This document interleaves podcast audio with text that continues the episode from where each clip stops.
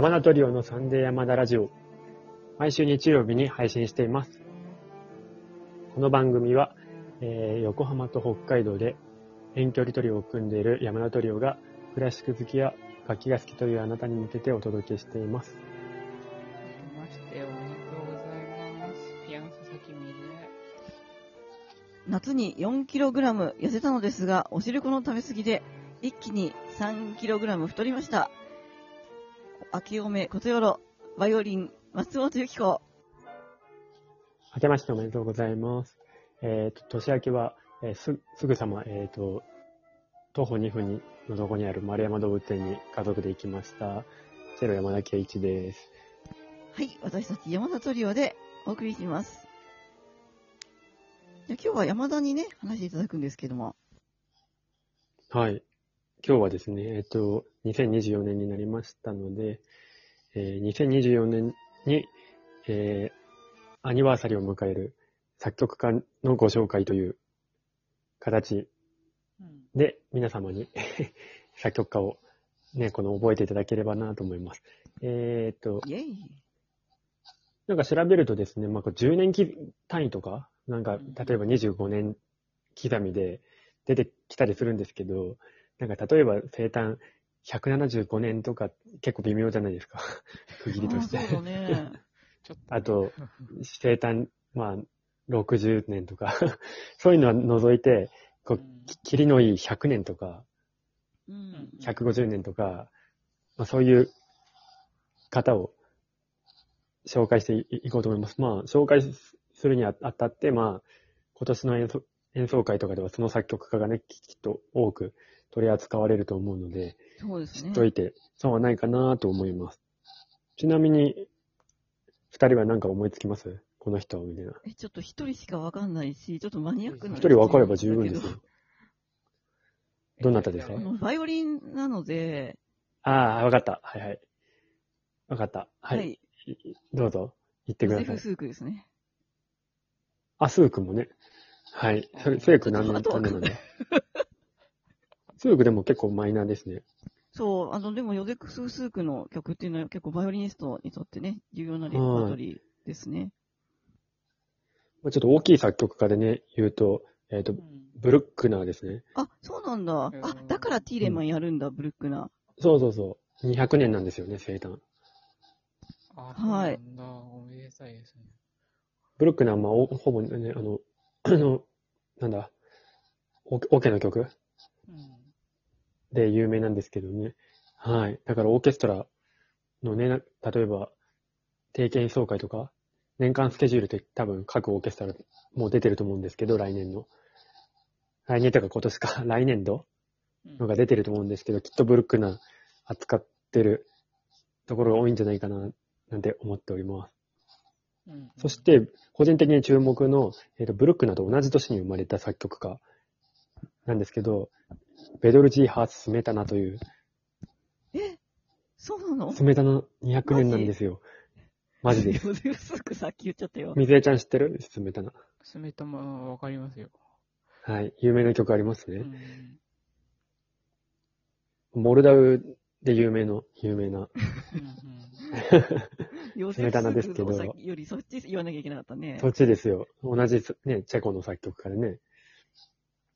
なんとこの我が祖国をね、多分、やるオケが結構あるんじゃないかなという全曲ですね。ああ、そうだねそうかも。ありそう。作曲もね、やりますよ。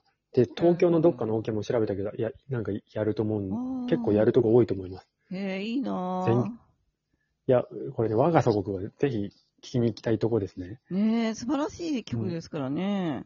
僕ね、えそうやったことあるけど、大好きな曲です。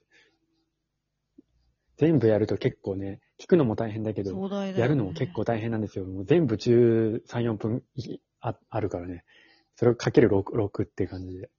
全部やると80分ぐらい 弾弾きっぱなしみたいな感じで、冷たなが、なんと生誕200年でした。えっ、と、あとは没後と100年でフォーレ。ああああ。ー。フォーレいいね。うん。いいねで。も没後ってちょっとあれかな？どうなんだろう？1924年に亡くなった作曲家ですよね。よね。うん。だからもしかしたらね、フォーレのレクイエムとか、うんうん。まあ、フォーレはいろんな商品とかね、企画曲もあるし、オルガンとかもあるしね、うん、いろいろ。やるかもね。あと歌の方にとってはですね、これ、あの、同じ、同じく没後100年が、プッチーニですね。うんうん。えっ、と、トスカナ地方で生まれた、そうか。はい。いやー、いいですね。プッチーニ。なんか大物がいましたね。なんかそう結構大物にいますよね最初にが出たっていうのがなんか、あとこれ、こ今年、生誕150周年の、えっ、と、シェーンベルクはあですね。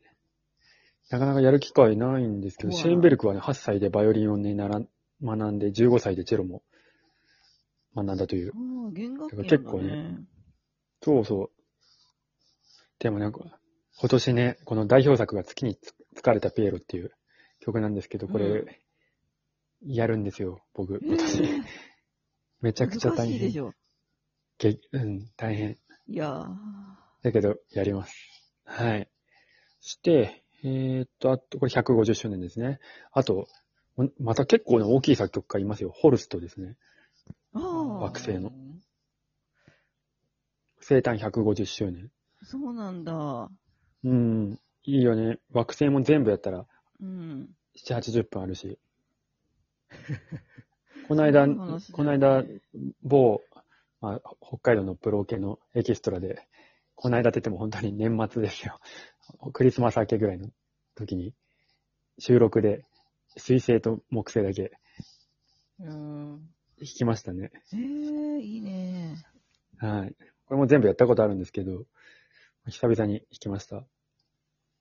あとは、まあ、50周年ですね。あの、没後50周年、50年のダリウス・ミオ。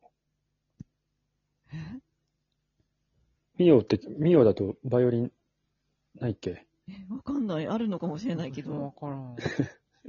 知らない。ミオ？どこの人ですか？ミオ、フランス。うーん。調べてみます。ちょっと、あとあね結構アメリカのねあのーアメリカとパリ行き来して、やってるから、ちょっとアアメリカ、アメリカチックな曲たああ、そうなんだ。もあるし、ジャズっぽいのとかね。ミミオ、バイオリンにやってたはずだから、バイオリンの曲あるんじゃない確か。うんなんだっけ、出てこないけどチェック。しておきますわ。はーい。あと、これ外しちゃいけないのが、日本人の作曲家ですよ。え？生誕100年です。100年ぐらい前の人か。はい。わかりますかね？童童謡、ゾウさんやヤギさん郵便、ラジオ体操第2など様々な楽曲で、おなじみのホニャララ、これ誰ですかね？わかりますか？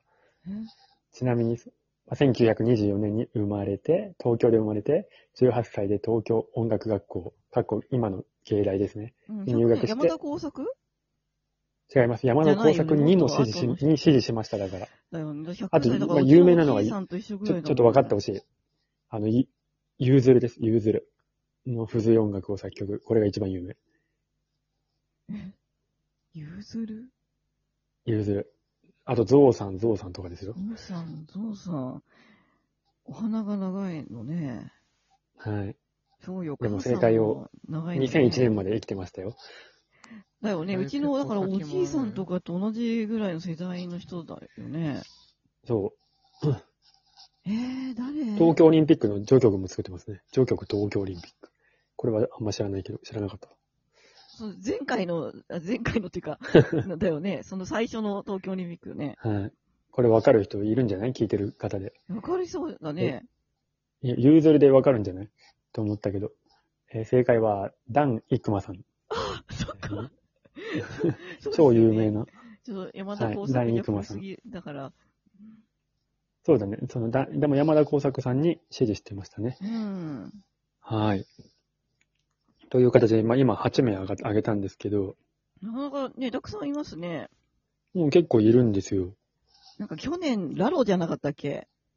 そう、全然、あの、ラロだったけど、全然ラロの話しませんでしたね。なんか、これ今年のが大物がね、あの、ラロは一発屋だから、そうだね。今年、だからオケの曲結構多いんじゃない？ブルックナー、ねホルスト、ねえ、なかなか大物が、ショエンベルク。まあ個人的にはスメタナですよ。うん、はい。結構いいコンサートがたくさん開かれそうですね。そうそうそう。でもなんかモーツァルト、ベートーベンとかっていうほどの作曲、ね、大作曲家ではないけど、その下に、その下って言っちゃいけませんね。ほ程よく有名で、うん素晴らしい作曲が、はい。ねえ名を連ねてますね。はい。はい。という形で、また誰かね、深深掘りできたらいいなとも思いますが、すね。まだハイドンも終わってないし、ね、またじゃあね、ハイドンシリーズもね、はい大人気ですので、その続きもね、楽しみにしてるんですけれども、はい。あの、じゃあ、あの、ラジオトークの公式アプリからですね、おたあギフトをあのくださった方にお礼だけ申し上げて、今回終わらせていただこうと思います。えーラジオネーム、競馬の先生様、すこやすみ様、ボスデン様、マイジー様、MIE 様、シガ15様、セリシャス様、直吉5号様、ありがとうございます。ありがとうございますす。それではですね、えー今年もよろしくお願いいたします。ということで、アプリからお聞きくださっている方は、ハートと笑顔とネギを、今年もね、指が堅調になるまで連打してください。それでは、あなたに素敵な音楽との出会いがありますように、また来週お会いしましょう。ありがとうございましたありがとうございました